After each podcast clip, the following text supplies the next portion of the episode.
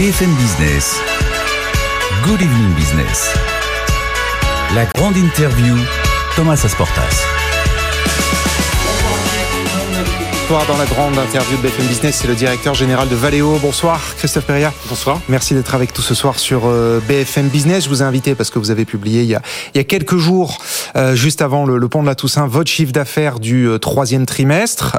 c'est très bon, hein, en hausse de, de 33%. L'ensemble du secteur a publié plutôt de, de, bons résultats. Renault aussi qui est repassé dans le vert, c'était plus arrivé depuis un moment. Stellantis ce matin. ça veut dire que ça va bien dans l'industrie automobile française. Bah, Alors qu'on vend beaucoup moins de voitures qu'avant. Alors, il ne faut pas regarder le marché français ou le marché même européen, il faudra regarder le marché mondial, mais je répondrai à vos, à vos questions si, si, euh, si on en parle. Euh, oui, c'était une bonne publication, une bonne publication avec une croissance qui est importante. 33%, c'est évidemment très très bon. Mais au par rapport à une base euh, l'an dernier par qui était une base bonne, hein, pour le 3 2021 qui était relativement faible parce que c'était le moment du pic de la crise des semi-conducteurs.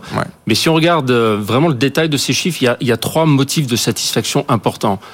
Le premier motif, c'est qu'on accélère considérablement nos ventes dans l'électrification, plus 61%. Mhm. On accélère considérablement nos ventes dans l'aide à la conduite, mhm. plus 53%. Et on a également une très bonne activité d'après-vente.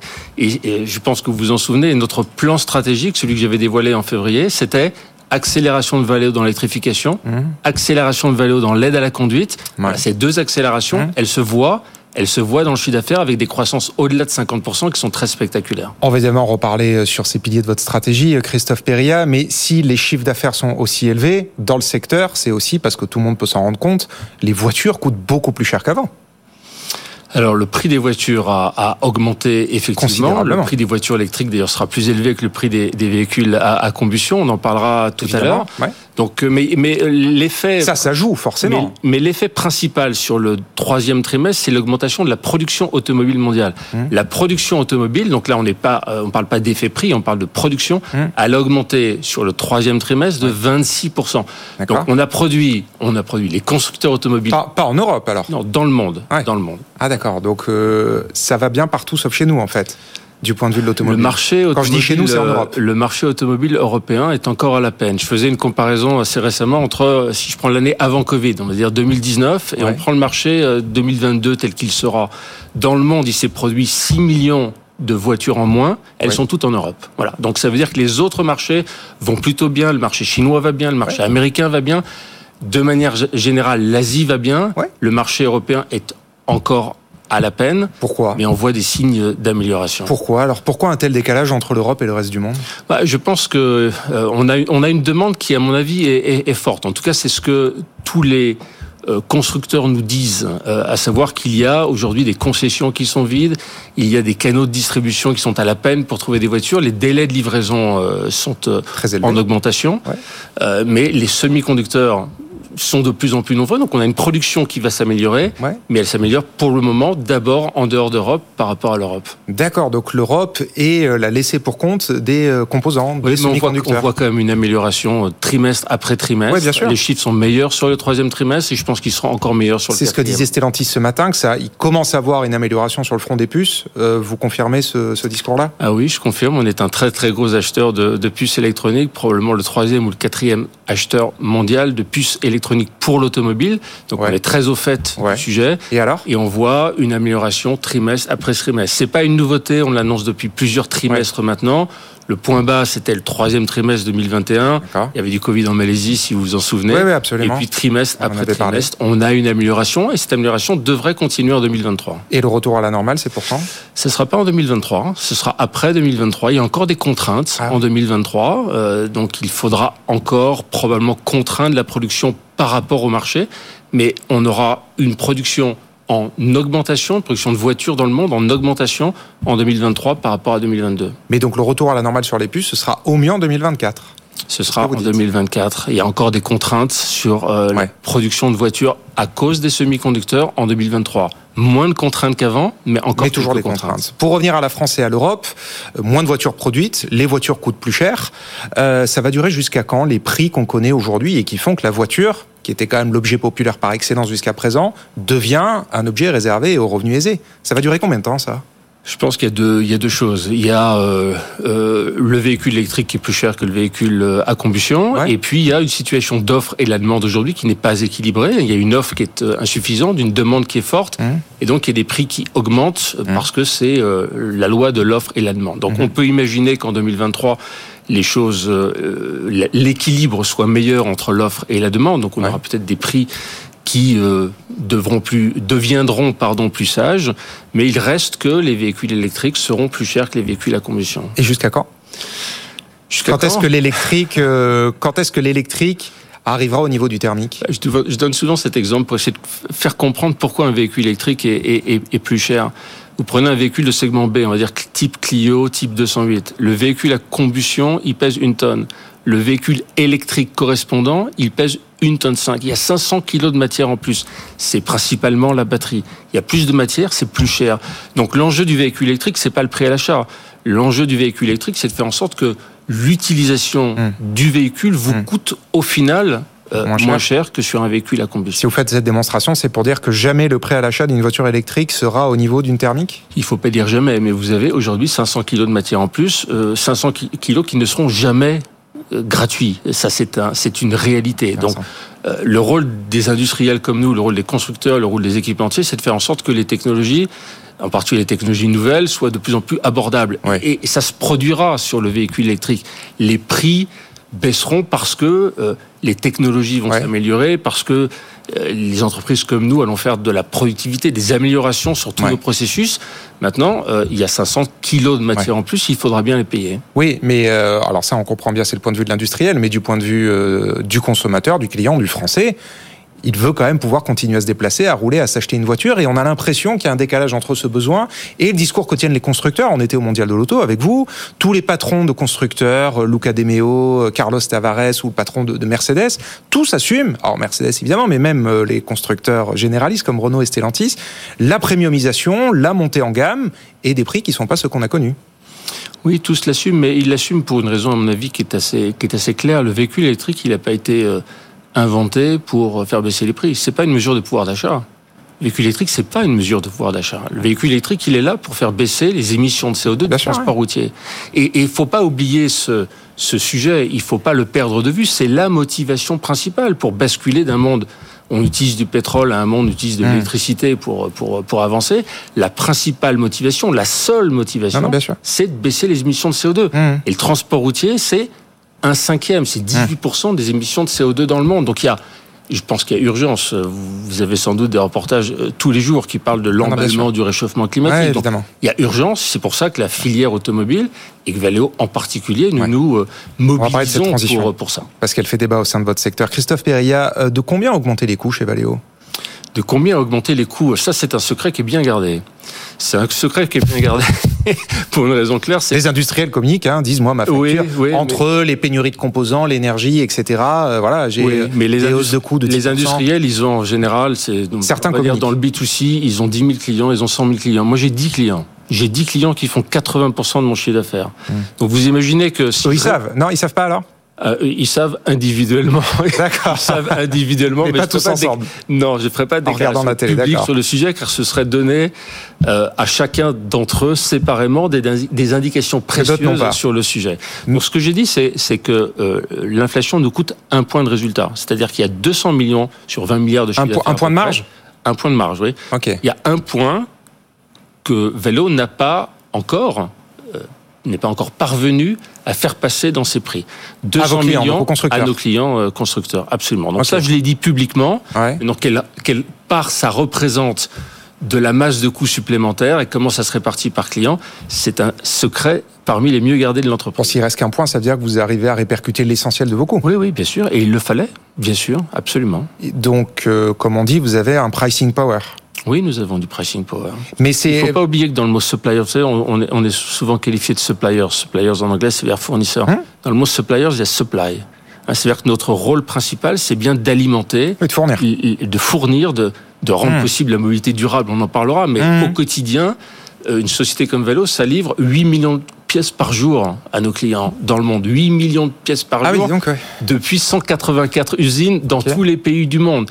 Donc on a bien cette obligation de fournir et, et, et on ne peut fournir que ce que euh, euh, que les produits pour lesquels on a une équation économique qui fonctionne. Euh, la fédération, la FIEV, la fédération des équipementiers automobiles français, dit quand même euh, publiquement là pour le coup que c'est vraiment compliqué cette gestion de l'inflation, de la hausse des coûts au sein de la filière, se partager justement cette augmentée des coûts entre les constructeurs et les équipementiers. Vous, vous arrivez à peu près à trouver un équilibre entre bah, la hausse des coûts que vous subissez et la manière de la répercuter à vos clients les constructeurs qui elles-mêmes derrière après fait des arbitrages sur euh, bah, la répercuter cette hausse à ses clients. Oui, on l'a trouvé, puisque dès le début de l'année 2022, euh, j'ai annoncé euh, ces 200 millions, hein, qu'on ne parviendrait pas. Un point de marge, c'est 200 millions alors, d'accord. Pardon? Un point de marge, c'est 200 millions. à peu près 20 milliards de chiffre d'affaires, euh, hmm. c'est notre chiffre d'affaires en 2022. Donc vous voyez, il y a, y a ces 200 millions, ça veut dire qu'en février, j'avais suffisamment confiance dans les capacités des équipes commerciales de vélo d'aller chercher les augmentations de prix qu'on a réussi à avoir. Je vous dis pas que c'est facile, hmm. je vous dis pas que c'est un, c'est un long fleuve tranquille, mais on y est parvenu. Ça, c'était la première vague. Les composants électroniques avaient augmenté, les matières premières euh, avaient augmenté. Et puis il y a la deuxième vague qui se prépare, qui est une vague pour l'année prochaine, parce que les salaires vont augmenter plus que d'habitude, parce que l'énergie va augmenter, parce que les composants électroniques continuent d'augmenter.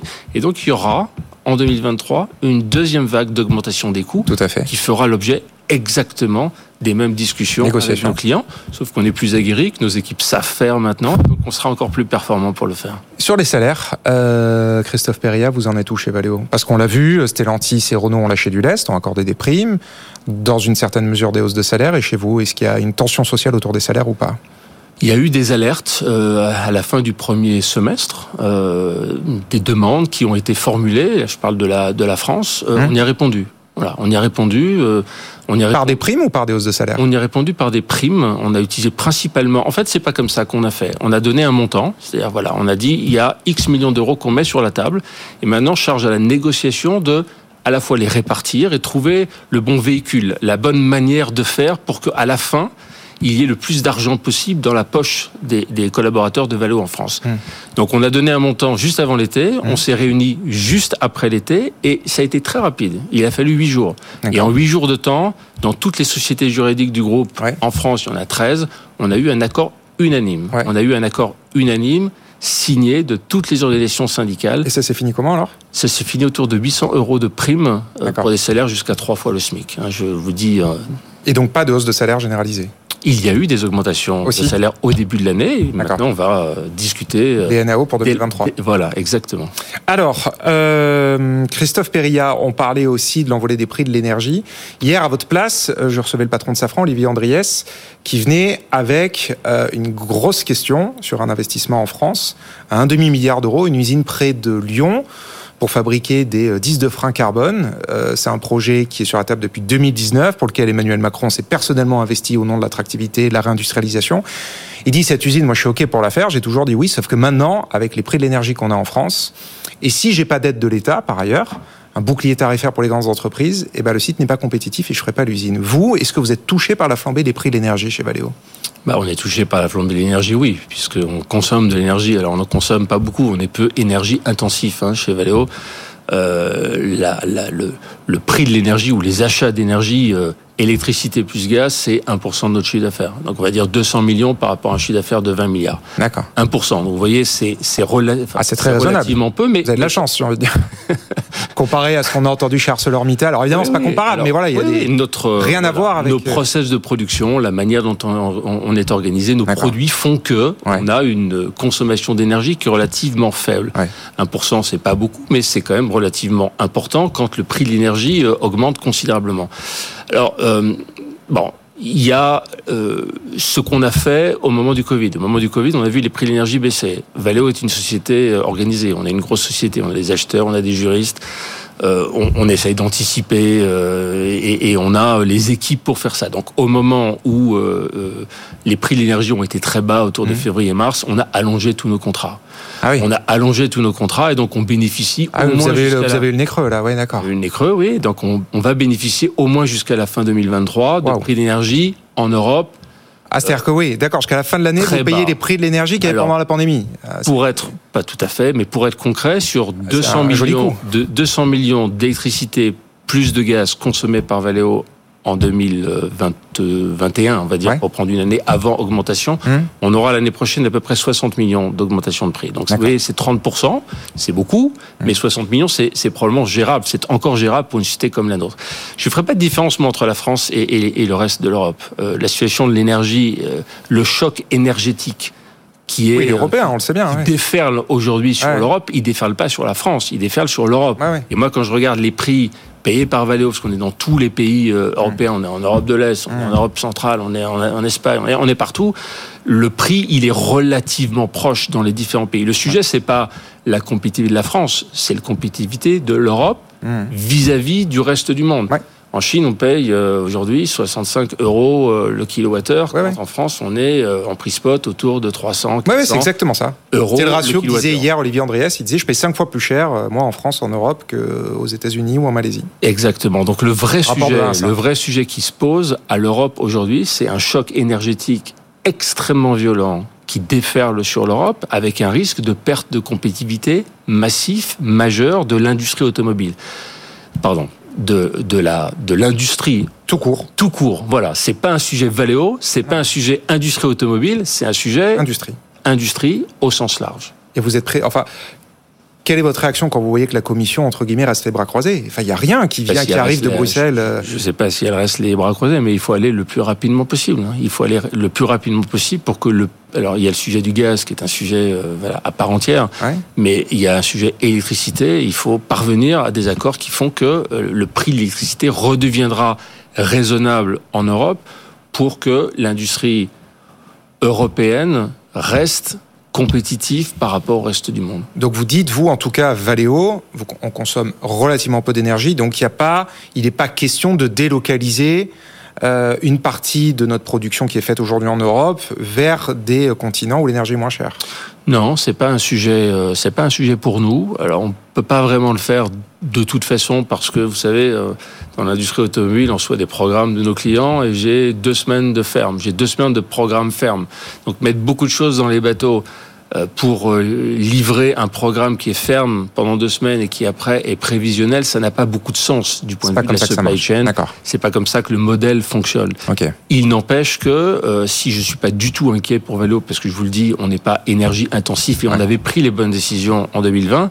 Oui, on est inquiet pour l'industrie de manière générale et on est inquiet pour nos fournisseurs. Oui, c'est ça. Inquiet pour nos fournisseurs qui, pour certains d'entre eux, ne seront pas aussi organisés ou n'auront pas anticipé comme, comme Vélo a été capable de l'anticiper en 2020. Bon, ça c'est pour les délocalisations Christophe euh, Péria, pour les relocalisations. On le sait, on l'a encore revu au Mondial de l'Auto, ça tient vraiment à cœur au président de la République. Il a redit, il veut 2 millions de voitures électriques produites en France d'ici à 2030. Euh, est-ce que vous avez des projets d'ouverture de sites en France? Non, on n'a pas de projet d'ouverture de sites en France, mais on a des projets de réindustrialisation en France. Quand on, a 23 usines en France, euh, ce qui est un voilà, euh, un footprint euh, assez important, hein vous en conviendrez. Euh, on a dans certaines de ces usines des produits plus anciens et dans d'autres des produits avec des technologies très très nouvelles. Donc, on, usine par usine, on réindustrialise au sens où on on substitue à des technologies plus anciennes des produits qui, eux, seront sur les véhicules électriques. Vous investissez dans vos sites existants On investit dans nos sites existants de manière importante pour que les technologies nouvelles qui euh, correspondent à des produits qui seront sur les véhicules électriques en particulier que ces technologies-là soient développées dans les usines de Valeo. Mais quand vous voyez, c'est une annonce qui a été faite par exemple au mondial, Stellantis qui veut doubler le nombre de modèles produits euh, électriques en France, Renault aussi dans le Nord avec euh, donc sa R5, la 4L qui été présentée.